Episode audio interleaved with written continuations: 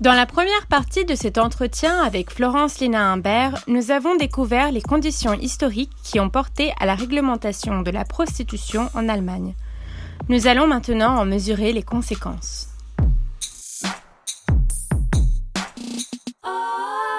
Vous avez parlé aussi des, bordels gigantesques. Et euh, c'est peut-être quelque chose qui est moins connu. Et euh, j'avais lu dans un de vos articles que comme en France, en fait, à partir de, 50 000 habitants, euh, chaque commune a l'obligation d'avoir euh, un parc dédié euh, au HLM, c'est-à-dire aux, logements sociaux. Bah, en Allemagne, c'est ce que vous écrivez, les villes de plus de 80 000 habitants doivent accueillir des bordels. c'est pas tout à ça, d'accord. Alors, j'aimerais bien comprendre la, précision de ça et aussi, du coup, des bordels gigantesques et, et savoir aussi les, ce qui est fait à l'intérieur de ce bordel, comment s'organisent ces bordels, comment s'organisent les lieux de la prostitution. Et vous avez dit aussi, surtout qu'avec euh, la loi euh, en ce moment en Allemagne, bah, euh, c'est les clients qui bénéficient. Du coup, qui sont-ils et, que font-ils? Alors, ça fait beaucoup de questions. Alors, d'abord, sur l'urbanisme. D'abord, je voudrais quand même ajouter qu'en Allemagne aussi, il y a une loi qui oblige à construire des logements sociaux. dans toutes les villes. Et euh, je dirais que la, pression foncière sur les centres-villes qui se vident de leur population pauvre parce qu'ils sont complètement gentrifiés. L'Allemagne a une politique d'urbanisme qui est plus intelligente qu'en France et qui a plus de succès. C'est-à-dire qu'on arrive à avoir dans, plusieurs, dans plus de quartiers, je ne dis pas que c'est idéal, mais dans plus de quartiers, il y a plus de populations mélangées et les bailleurs sociaux euh, ne font pas la pluie et le beau temps. Enfin, ce ne sont pas des gigantesques investisseurs qui font la pluie et le beau temps sur les quartiers qui sont rénovés. Euh, en général, les, les, villes arrivent à bien... Euh, bon, alors, j'entre pas dans les détails, c'est tout un autre champ de discussion politique, mais il y a effectivement des logements sociaux dans toutes les villes en Allemagne euh, comme en France et peut-être même plus. Bon. Alors, sur ce qui est, par contre, la prostitution est interdite dans les zones résidentielles, donc ils ont les, bordels qui veulent avoir pignon sur rue comme bordel, donc euh, salon érotique ou enfin ça s'appelle pas que bordel, hein, il s'appelle euh, salon de massage, salon de distraction, établissement de distraction pour hommes, enfin je sais pas quoi. Ils, ils, ont le droit de s'établir uniquement dans les zones, alors j'allais dire pas, pas industrielles, mais les zones d'activité commerciale. Hein, donc euh, en périphérie des villes. Euh, alors, sauf si, bon, et c'est là qu'on entre dans la liste interminable des exceptions. Hein. Alors, sauf si il y a euh, des appartements qui sont partagés par trois ou quatre femmes, il y a un nombre maximum, je crois que c'est quatre. Des appartements partagés par quatre femmes, ça c'est pas considéré comme un établissement de prostitution euh, euh, parce qu'elles sont autonomes, elles gèrent toutes seules, elles, payent leur loyer et elles se prostituent. Mais en fait, celui qui encaisse les loyers, il sait pas ce qui se passe. Enfin, il fait semblant de pas savoir ce qui se passe dans l'appartement. Et du coup, c'est bon, c'est pas un vrai bordel. Donc ça, ça a le droit de s'installer n'importe où, même dans les zones résidentielles. Il faut juste que la que le voisinage ne râle pas. En général, il y a des conflits, hein, parce que forcément, le voisinage, euh, quand les enfants sortent de l'école, reviennent de l'école et qu'il y a une fille en bikini devant la porte du voisin, euh, bon, bah, forcément, il y a des, des, histoires. Euh. donc, il y a des tas de régulations qui changent de ville à ville et d'État en État sur la façon dont les bordels ont le droit, jusqu'à combien de femmes, hein, c'est pas considéré comme un bordel, et, où ils ont le droit de s'établir, etc. Alors, l'urbanisme c'est presque une jurisprudence. Disons qu'il y a une jurisprudence qui consiste à dire, dans les villes de plus de 20, 80 000 habitants, où il n'y a nulle part où les femmes ont le droit de se prostituer dans la rue, ça ne fonctionne pas. Donc il faut, ben oui, ça ne fonctionne pas parce qu'il y a trop euh, de conflits. Si, elles ont le droit nulle part, elles sont en conflit partout parce qu'il y en a quand même dans la rue, hein, des femmes qui font le trottoir. Il faut savoir que la prostitution, ce qu'on appelle, on parle de indoor et outdoor prostitution. Donc il faut savoir que le fait qu'il existe des bordels, donc indoor prostitution, la prostitution indoor, ne, ne limite pas du tout le fait qu'il y ait de la prostitution à l'extérieur. Hein. C'est-à-dire qu'il y a, comme en France, comme les bordels sont interdits en France, les femmes se prostituent dans des camionnettes ou derrière, un arbre, ou euh, etc. Enfin, c'est dans des conditions atroces où elles sont obligées de monter dans la voiture d'un client et c'est toujours utilisé comme argument pour dire il vaut mieux que la prostitution se passe dans des bordels. Il faut savoir que l'un croit exactement proportionnellement à l'autre et que c'est parallèle, que le nombre de prostituées à l'intérieur des bordels était, est, quasiment un indicateur du nombre de prostituées qui peut se trouver à l'extérieur des bordels. Donc c'est exactement parallèle, il n'y a pas l'un qui prend les prostituées à l'autre, ni rien, c'est deux mondes qui, qui, communiquent bien sûr, mais qui, qui existent exactement en parallèle toujours. Et donc, à partir du moment où dans une ville, on, dit il y a des bordels, euh, c'est autorisé dans telle zone et dans tel endroit, et à condition qu'elle ne soit pas sur le trottoir, etc., on est obligé de dire c'est ce que les, urbanistes allemands sont arrivés à cette conclusion. On est obligé de dire il y a au moins une rue, quelque part dans la ville, où les prostituées ont le droit d'être dehors. Parce que si elles ont le droit d'être dehors nulle part, on va en avoir dehors partout. Hein. c'est ça le raisonnement. Parce que qu'est-ce qu'elles font quand elles n'ont pas le droit d'être dehors devant leur bordel, ou soi-disant ce qui n'est pas un bordel parce qu'il y a quatre ou cinq femmes dedans Eh bien, elles se mettent sur le pas de la porte. Et si une voiture de police passe, elles, ont bien les pieds exactement sur le pas de la porte, sur la petite marche qui dépasse sur le trottoir, mais pas sur le trottoir. À partir du moment où elles sont pas sur le trottoir, elles peuvent pas être verbalisées dans les centres-villes ou euh, euh, qui sont pas des lieux de prostitution en principe. Hein. Mais si, elles sont dans le privé, c'est-à-dire sur le pas de la porte, sur la petite margelle de l'entrée de la porte, alors c'est très visible, par exemple, dans le centre-ville de Stuttgart, dans le centre-ville de pratiquement toutes les grandes villes. Il y a des rues entières où il y a quatre ou cinq femmes serrées comme des sardines sur un pas de porte minuscule parce qu'elles n'ont pas le droit d'être sur le trottoir. Et dès que la voiture de police est passée ou qu'il n'y a plus trop de danger, elles, circulent n'importe où, elles, sont sur le trottoir. Mais dès qu'il y a un contrôle, ou, si elles ont peur que quelqu'un prenne une photo, etc., hop, elles se mettent sur le pas de porte et elles, font attention d'être toutes bien visibles. Elles se mettent sur le côté comme ça pour essayer de prendre le moins de place possible pour être sur le pas de porte parce qu'elles n'ont pas le droit d'être dans l'espace public. Ça, c'est les endroits où la prostitution de rue, outdoor, n'est pas autorisée évidemment, elle a lieu. Hein. Mais les femmes ont une chambre, euh, quelque part, un endroit où elles peuvent euh, se laisser violer sans euh, que ce soit dans la voiture du client ni derrière un arbre. Dans toutes ces villes où donc la prostitution indoor est, florissante, il faut euh, les urbanistes, enfin les, politiciens locaux ont quasiment l'obligation, ont l'obligation d'autoriser au moins une rue à la prostitution de rue, c'est-à-dire la prostitution où les femmes n'ont aucun toit sur la tête pour euh, se faire violer, où elles, sont, elles entrent dans la voiture du client, ou euh, ça se passe derrière un arbre ou sur le capot de la voiture, enfin dans des conditions, voilà, c'est outdoor, hein, c'est vraiment. Et alors quand c'est l'hiver, c'est particulièrement cruel parce qu'elles sont vraiment dehors. Hein, elles sont dehors et toutes les villes de, plus de 80 000 habitants sont obligées d'autoriser ça dans au moins une rue de leur ville. Voilà, c'est ça euh, le règlement. Et alors, quand euh, le lobby des proxénètes essaye d'obtenir une deuxième rue, ou une troisième rue, enfin, essaye d'étendre un peu le domaine, a toujours des discussions au niveau municipal sur l'extension du domaine de la prostitution outdoor, ces, rues, ces lieux de prostitution euh, de plein air doivent être à plus de alors, 500 mètres ou 1 km, selon les villes, selon les régions, selon la, législation locale, d'une église, d'un cimetière, d'une école, d'un jardin d'enfants, d'un local, d'une association caritative, etc. Donc il y a des périmètres comme ça qui sont, qui sont définis autour de chaque église, autour de chaque école, autour de chaque jardin d'enfants. Pour là, c'est sûr que la prostitution de rue n'a pas le droit de s'installer. Mais certaines villes se servent de cette législation pour dire bah, nous, notre centre-ville, il y a une église tous les 200 mètres, donc euh, notre centre-ville, il est absolument impossible d'y organiser la prostitution, puisqu'il y, a une église y a des églises partout, il y a des écoles partout, donc euh, voilà, la prostitution est interdite, point barre. Et ça, euh, c'est vrai que c'est une des, dispositions dont on peut se servir pour dire bah, c'est impossible, c'est impossible, on peut pas. On peut pas donc certaines villes, même, même de plus de 80 000 habitants, utilisent cet argument pour dire bah, non, c'est impossible, chez nous, on peut pas. Puisqu'on a des églises partout et des écoles partout, et voilà. Bon, c'est bien pratique. Mais alors, du coup, la prostitution de rue se passe, entre guillemets, dans les zones semi-rurales et à l'extérieur des villes, dans les banlieues où il y a euh, genre euh, des bricoramas, euh, des zones d'activité où il y a des, alors c'est particulièrement visible dans les zones d'activité où il y a par exemple des vendeurs de pneus, des éléphants bleus pour nettoyer les voitures, des bricoramas pour acheter du matériel pour bricoler. Parce que par qui sont fréquentés tous ces lieux-là? Bah, Principalement par des hommes, hein, euh, répartition sexuée des tâches, etc. Euh, et, c'est très facile de faire un petit détour en allant acheter un pneu, de faire un petit détour par une fille et euh, voilà, et, rentrer à la maison ensuite et s'occuper de Bobonne et des enfants. Et c'est, ça fait partie. alors pour, pour en venir aux clients, à moins qu'il faille que j'approfondisse l'histoire de l'urbanisme, là, je sais pas.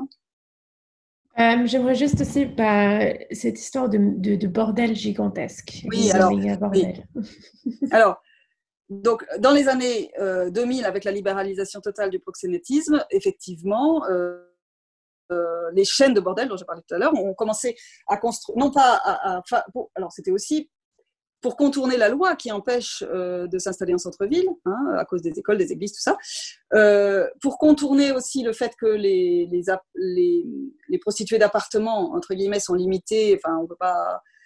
eh ben, ils, ont acheté d'immenses euh, surfaces immobilières en, périphérie et ils ont commencé à construire des gigantesques bordels là-dessus. Et donc, il y a plusieurs chaînes de, bordels en Allemagne qui possèdent chacun plusieurs, soit ce qu'on appelle Eros Center ou bordel drive-in, parce qu'il y a aussi des, bordels qui sont organisés sous forme de, de, de drive-in, c'est-à-dire que c'est des espèces de box dans lesquelles les voitures entrent, les clients euh, alors, comment ça se passe? Les, Donc, les clients sont. Il y a une porte, euh, il y a un endroit à, droite du box dans lequel la, prostituée est, et il y a un bouton.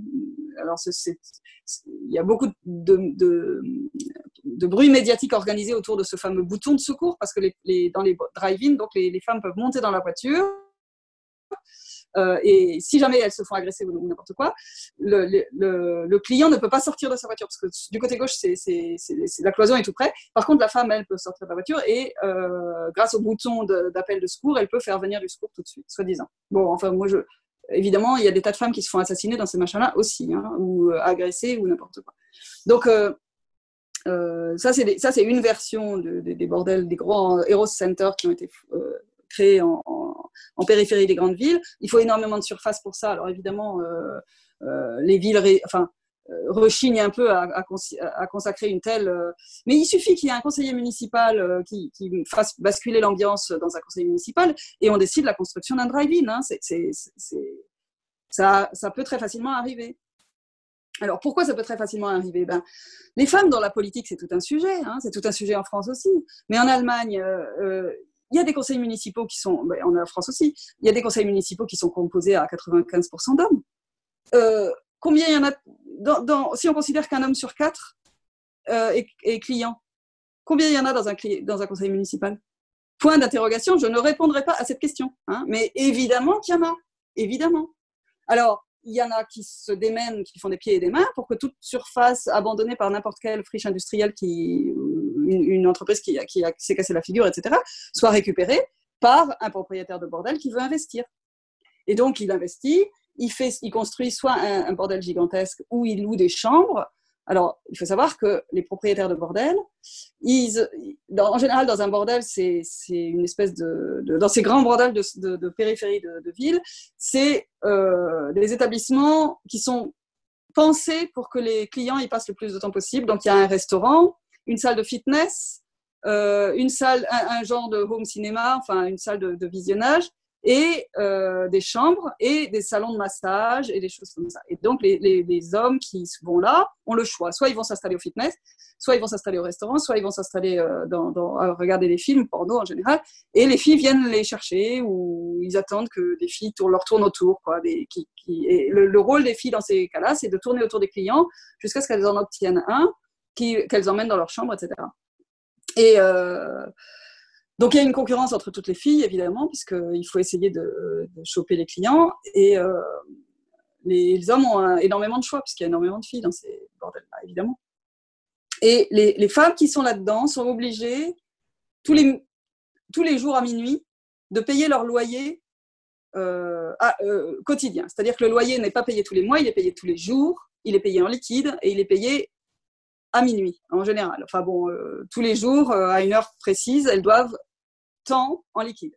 Alors ce temps, ça peut aller de 80 euros à 250 euros par jour. Et ça, c'est le loyer d'une chambre minuscule de bordel, où elles sont quasiment, euh, alors où, le, propriétaire de bordel euh, justifie ce loyer par le fait qu'il fournit la lingerie gratuitement, le blanchiment, etc. Euh, les femmes ont accès au restaurant, elles peuvent manger quand elles veulent, à toutes les heures et c'est gratuit. les, les services de sécurité sont aux aguets et aux petits soins pour les femmes et sont prêts à surgir dès qu'elles se font agresser. Donc c'est ils, vendent ça comme un établissement tout confort pour les femmes, hein. tout confort, tout frais payé, et donc ça justifie des loyers euh, complètement astronomiques, euh, payables par jour, euh, etc. Donc, alors, toutes les femmes ne se, ne se laissent pas entourlouper par cette proposition de soi-disant prostitution de confort, elles préfèrent rester indépendantes, évidemment. Et donc, l'indépendance, ben, elle se paye cher. Elle se paye cher aussi en protection. Puisque Bon, alors là, je vais dire quelque chose qui n'est pas politiquement correct du tout, mais comment organiser la dépendance d'une femme? Eh bien, il faut qu'elle ait besoin de sécurité. Parce que c'est ça le grand avantage d'un bordel. c'est qu'une femme qui vient de Bulgarie, qui connaît rien à l'Allemagne, qui ne sait pas parler à un gendarme, etc., si elle se fait attaquer, qu'est-ce qui va se passer? Ben, Elle a peur, elle a peur de se faire attaquer. Alors, qu'est-ce qui est extrêmement facile à faire pour un, propriétaire de bordel qui a des bodyguards à son, son, à son service? Les bodyguards, ils connaissent tout le milieu euh, des petits criminels du, banditisme local, euh, alors beaucoup euh, membres de clubs de, motards, hein, des, clubs de motards qui sont en, Allemagne extrêmement liés à la petite criminalité et même à la grande criminalité. Enfin, bon. Et eh ben, il organise l'agression d'une femme. Et après, bah, elle n'a qu'un seul rêve, c'est de se mettre à l'abri dans un bordel. Alors évidemment, on n'a pas le droit de raconter ça parce que j'ai aucune preuve, hein. mais c'est clair comme de l'eau de roche. Il suffit de s'apercevoir de la façon dont ces gens-là sont entourés. Ils sont en contact avec des tas de loupards, parce qu'il n'y a pas d'autre mot, hein, qui, font office de bodyguards dans, leur bordel et de, security, et etc., qui ont des, gros bras tatoués de partout, qui ont des, avec le foulard de pirate, enfin qui sont caricaturaux et qui font de la moto et ben voilà, ils organisent l'agression d'une femme qui se veut indépendante, surtout si elle est particulièrement bien foutue, particulièrement jeune, etc., de façon à ce qu'elle cherche la protection du bordel. Et elle l'aura. Hein. Il suffit qu'elle paye 250 euros. Alors euh, ça peut aller jusqu'à, oui, euh, on ne sait pas tous les tarifs, hein, parce qu'ils n'ont pas, pignon sur rue. Hein. Ils, ils, ont des pages internet qui sont, qui sont pour les clients qui sont très alléchantes avec euh, des tas de femmes à moitié nues en photo, avec tous les services qu'elles proposent. Alors évidemment, ça fait partie des prestations qui disent, qui, qui justifient les loyers. C'est-à-dire qu'ils disent, vous voyez, si vous êtes chez nous, vous payez peut-être 200 euros de, loyer par jour, mais on, vous fournit aussi toute la publicité. Hein. On vous fournit toute la publicité puisque vous êtes sur notre, page Internet, vous êtes très bien présenté. Notre page Internet, elle est très bien maîtrisée par un, informaticien de, très grande qualité qui fera en sorte qu'il n'y ait jamais de piratage. Vos, données personnelles sont protégées. Alors ça, ça me fait bien rigoler aussi parce que euh, elles ont toutes un pseudonyme hein, euh, de façon à ce que leurs données soient protégées. Mais comme les propriétaires de bordel sont obligés de leur demander euh, leur papier d'identité quand elles arrivent, euh, le pseudonyme, il sert juste au client, il ne sert pas au propriétaire de bordel. Et comme il est très lié à la mafia et à tout ça, il, donne les, données à qui il veut, le gars. Alors, évidemment, toutes ces chaînes de bordel comme ça ont, aussi dans chaque établissement un homme de paille. Et celui qui dirige l'établissement, c'est pas celui qui a investi. Hein. Donc les, circuits pour trouver le responsable sont assez troubles.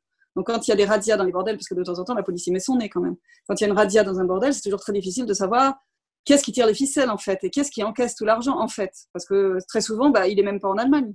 Mais euh, il se sert d'un homme de paille allemand ou euh, bulgare euh, naturalisé allemand ou n'importe quoi qui, fait le, boulot auprès des femmes et qui terrorise les femmes et qui, encaisse les loyers.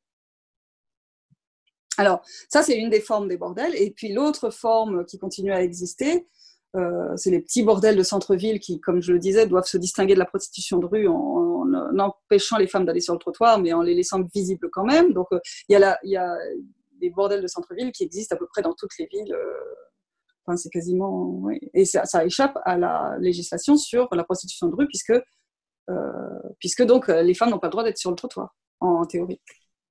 Et pour revenir sur euh, ce passage sur la violence, parce que c'est souvent aussi un argument de, des personnes qui veulent justifier euh, la prostitution à l'intérieur en disant que c'est plus sûr.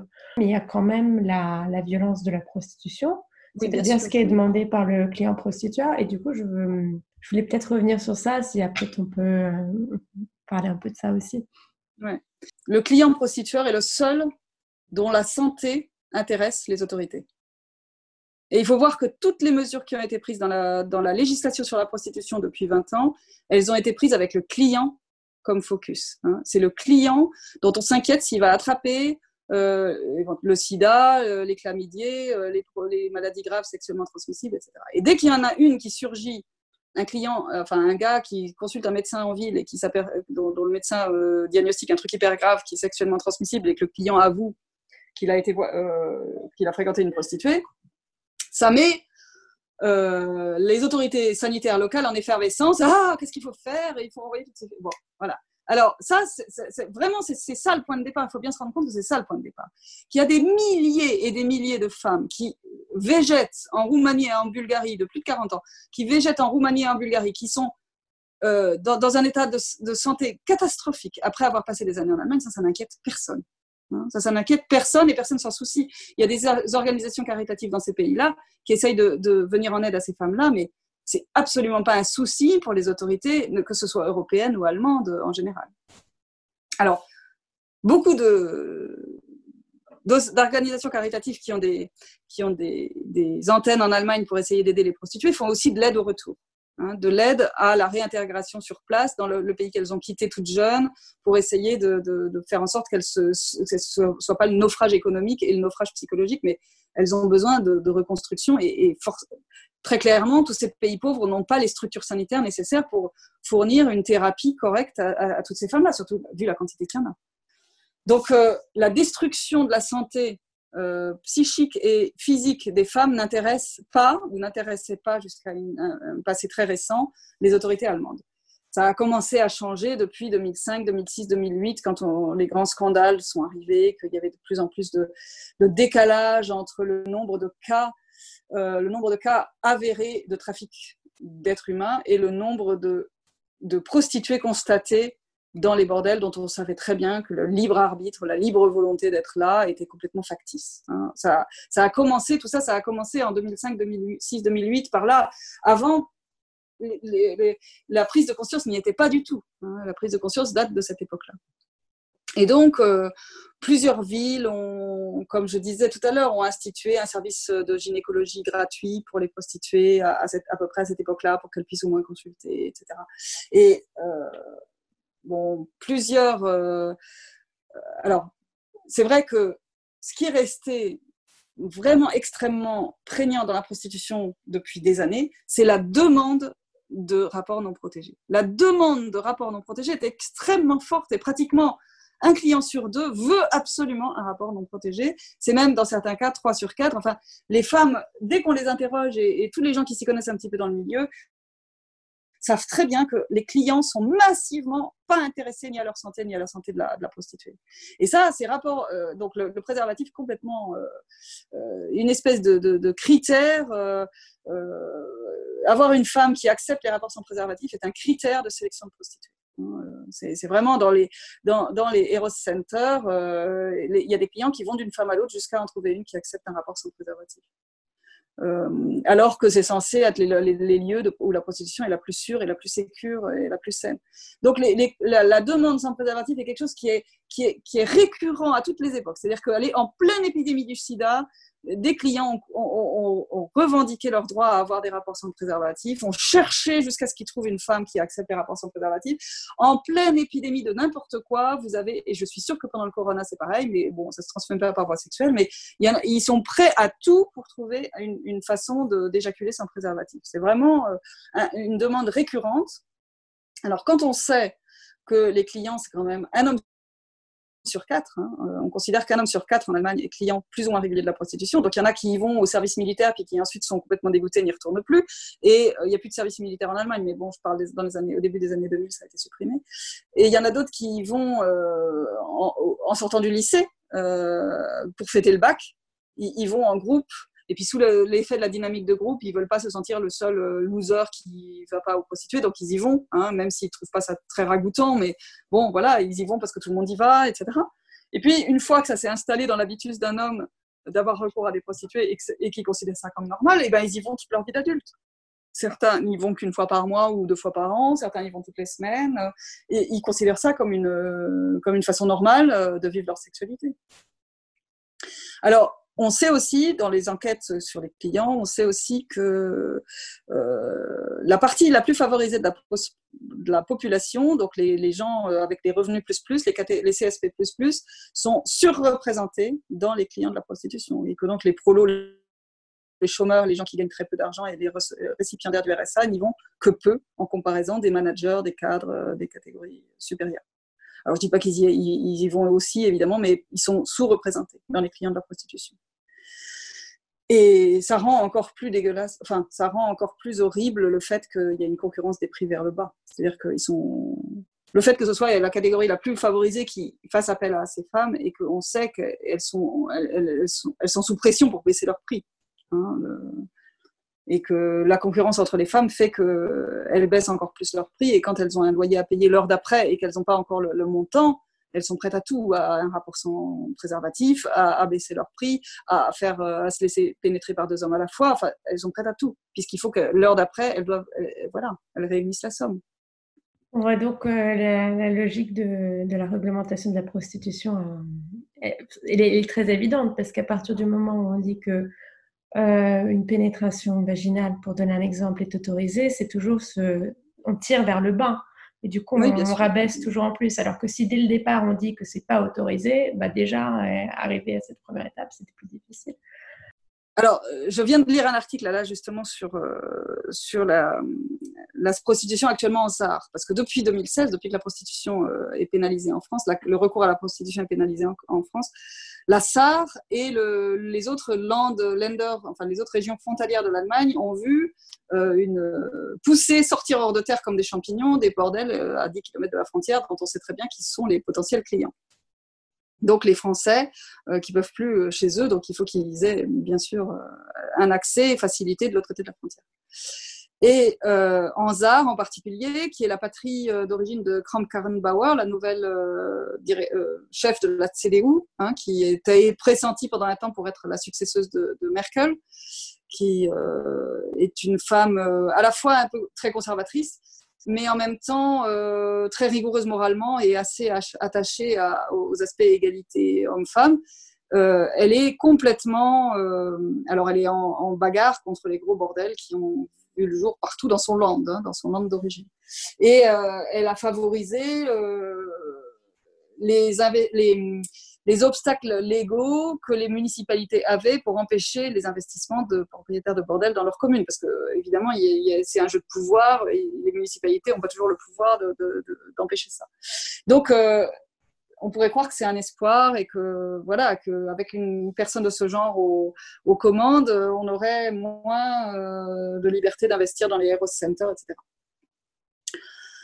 Alors, malheureusement, dans tous les conseils municipaux et dans toutes les assemblées, parce que le, pouvoir législatif en Allemagne est quand même divisé entre tous les lenders, il y a 22 lenders et villes indépendantes et qui ont chacun leur pouvoir législatif. Hein. donc, il faut bien, c'est un contexte différent de la France. Donc, dans tous les, les, lenders allemands et dans tous les, conseils départementaux qui ont donc pouvoir législatif, euh, il y a beaucoup trop peu de femmes du genre de Karen, euh, Kramp-Karrenbauer. S'il y en avait une majorité qui était sensibilisée aux questions de genre, on aurait une toute autre vision politique de la prostitution. Mais malheureusement, je viens encore de lire un article où, c'est le, même pas un article, c'est une lettre ouverte écrite par des féministes à l'occasion du corona, euh, du, corona, de dire puisque tous les bordels sont fermés à cause du corona, ne les rouvrons pas, prenez des mesures efficaces contre la prostitution. Eh ben le, celui qui a, elles ont envoyé ça à leur euh, gouvernement et qui a répondu, moi j'ai regardé tout de suite la signature, c'est le chargé de la vie économique. Donc la prostitution est vue comme un secteur économique et toujours encore actuellement. Moi, je me suis bagarrée quand je faisais partie de la table ronde sur la prostitution dans la ville où j'habitais avant pour que alors, on avait une table ronde sur la prostitution. Les membres de cette, euh, donc de cette table ronde, c'était les associations d'aide, les associations de violence contre les violences faites aux femmes, etc et quelqu'un de la municipalité. Et eh bien, ce quelqu'un de la municipalité, c'était toujours le conseiller économique, le conseiller municipal chargé des questions économiques. Donc, l'aspect social, l'aspect lutte contre la précarité n'est pas du tout pris en compte. Et l'aspect santé, alors il y avait quand même un docteur, une, doctoresse, enfin une, femme des services de, de, santé qui était présente à la, table ronde. Mais là, je constate que, à l'issue de la crise du corona, qui a été une catastrophe pour plein de femmes qui sont retrouvées à la porte des bordels, etc., euh, on, écrit à un gouvernement de land, de région, pour lui dire, euh, exposer des points de vue féministes sur la question. La réponse vient du conseiller municipal à l'économie du euh, adjoint au maire même, adjoint au maire euh, ou adjoint, enfin c'est même pas un maire, c'est plus qu'un maire, c'est un sénat, enfin bref, euh, un, responsable. donc on continue à considérer la prostitution comme un des secteurs de l'économie et à ne pas voir tout le volet social, sanitaire et, et, d'égalité femmes-hommes, puisque ça, voilà, ça passe complètement à la trappe dans la mesure où et en plus ce sont des hommes dans ces positions-là. Enfin, l'économie, c'est en général tous les postes importants et en particulier l'économie, c'est aux mains des hommes. Alors, je veux pas faire de, parallèle qui est pas forcément vrai, mais cet homme qui a répondu à mes copines féministes, là, euh, je sais pas, je, le connais pas personnellement, mais l'équivalent dans la ville où j'habitais avant, euh, il était copain comme cochon avec le propriétaire d'un studio de fitness qui était voisin d'un bordel. Donc, je ne vais pas dire que l'un servait à blanchir l'argent de l'autre parce que ce ne serait pas politiquement correct, parce que j'ai pas de preuves, etc. Mais bon, bref, tout ça, ça, grenouille dans le même marécage, quoi. Donc, euh, faut pas s'attendre après à ce que ces gens-là prennent des positions féministes, euh, de sortir les femmes de la pauvreté, etc. Ça grenouille dans le même milieu. Et je pense que ce ce que j'ai constaté dans ma ville, c'est quand même assez facile de reproduire d'une ville à l'autre. Sous nos yeux est une création de l'Observatoire international de l'exploitation sexuelle de la Fondation Salle. Si ce podcast vous a fait réfléchir, pensez à le diffuser autour de vous.